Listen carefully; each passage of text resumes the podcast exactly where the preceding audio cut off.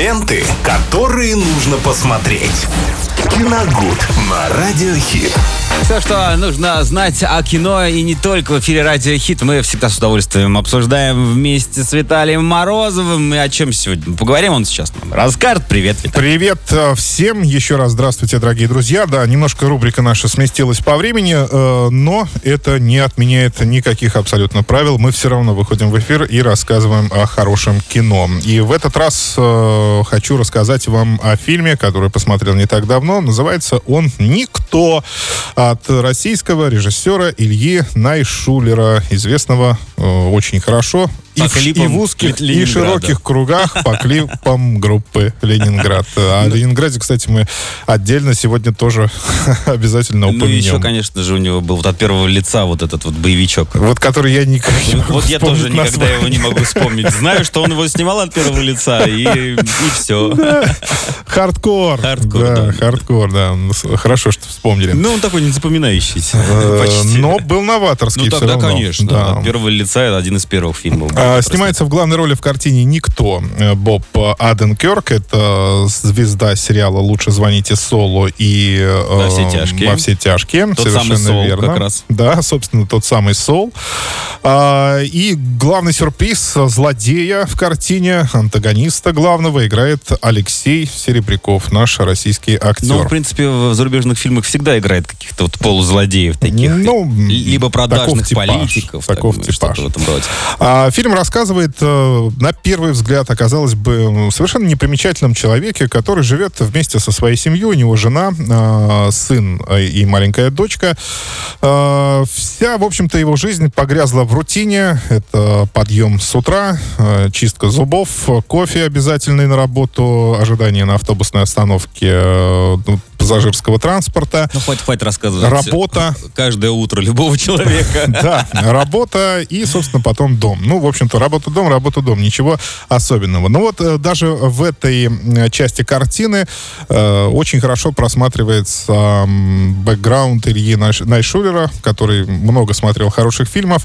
И вот это все, э, все, что я перечислил, ему очень здорово удалось сделать э, в монтаже в стиле Эдгара Райта. То есть, ну, это «Зомби по имени Шон», например. Быстро под музычку, в общем. Там музычки нет, там, глав- там нарезка кадров. э, И это сразу бросается в глаза. Ну и однажды случается так, что вот этот мужчина, к нему вламываются грабители в дом, и, казалось бы, он мог бы пресечь ограбление достаточно жестким способом, но он, этого не сделал. Они забрали там какую-то мелочь, буквально часы с его руки, в общем-то, и все. Больше ничего такого э, страшного. Но э, при этом мы выясняем, что, оказывается, ну, мужчина непростой, да, когда-то у него было такое какое-то суровое, тревожное прошлое, он был спецагентом и Он- работал на другом ФБР. А, да, Джона Уика. ну, примерно так. Джона Или Уика мы тоже... рядом, за одним да, столом. мы тоже коснемся. И э, случается такая ситуация, что не в силах больше стерпеть эту рутину, он срывается и в автобусе избивает очень сильно хулиганов, один из которых впоследствии скончался. А, Кстати, этого хулигана играет Александр Паль. А, Вот. э, И э, этот хулиган, естественно, оказался братом злодея Алексея Серебрякова. И теперь он, ну, собственно, негодует, мягко говоря, и ищет того человека, который убил Ну, как раз в Джонни была собачка, брата. а здесь паль. Да что же вы, да дайте мне договорить. Да, совершенно верно. В этой картине я увидел два совершенно четких направления. Во-первых, безусловно, это пародия на и а- на конкретную картину. Называется она «Джон Уик», э, первая часть. Там все практически под копирку сделано так же. И если у Джона Уика была действительно трагедия, но он еще не, э, так сказать, не перенесся в тот э, момент, когда он уже женился и завел детей, и у него убили собаку. А здесь у семьянина, у его дочки отбирают, точнее похищают маленький браслетик с, с собачками. И это, вот это, это становится тем триг- триггером, чекой вот этой, срывает ему на голову, просто голову напрочь.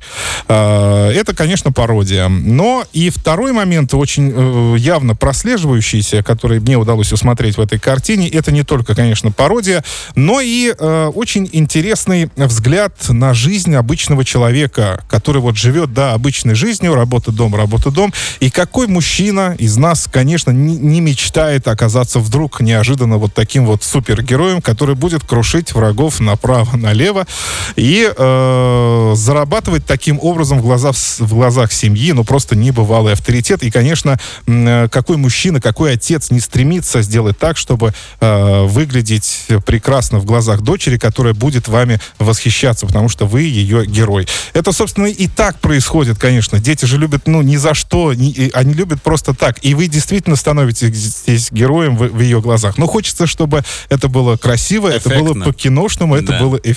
Вот это э, и хотел сказать в своей картине э, Илья Найшулер. Собственно, э, именно поэтому э, вот эта метафоричность мне очень в картине понравилась. Хотя и боевых сцен, то есть, да, для э, характерных для боевика, хор с хорошей стрельбой, с хорошими приличными драками, там тоже, в общем-то, хватает.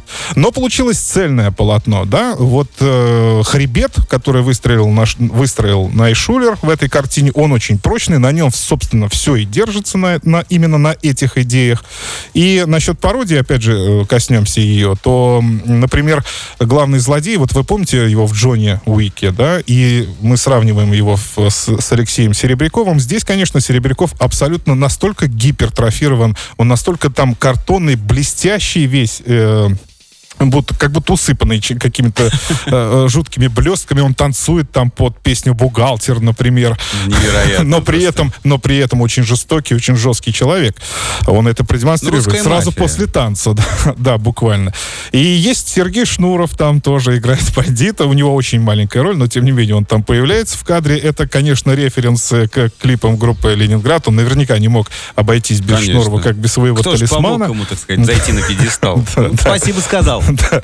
Вот. Э, он тоже, конечно, играет там бандита. И мне еще было приятно, что русские э, говорят там на нормальном русском языке. То есть без каких-либо... Не вот эти, где ваши документы? Да, да, да. Без э, каких-то коверканий. В общем-то, речь очень гладкая, все вполне понятно.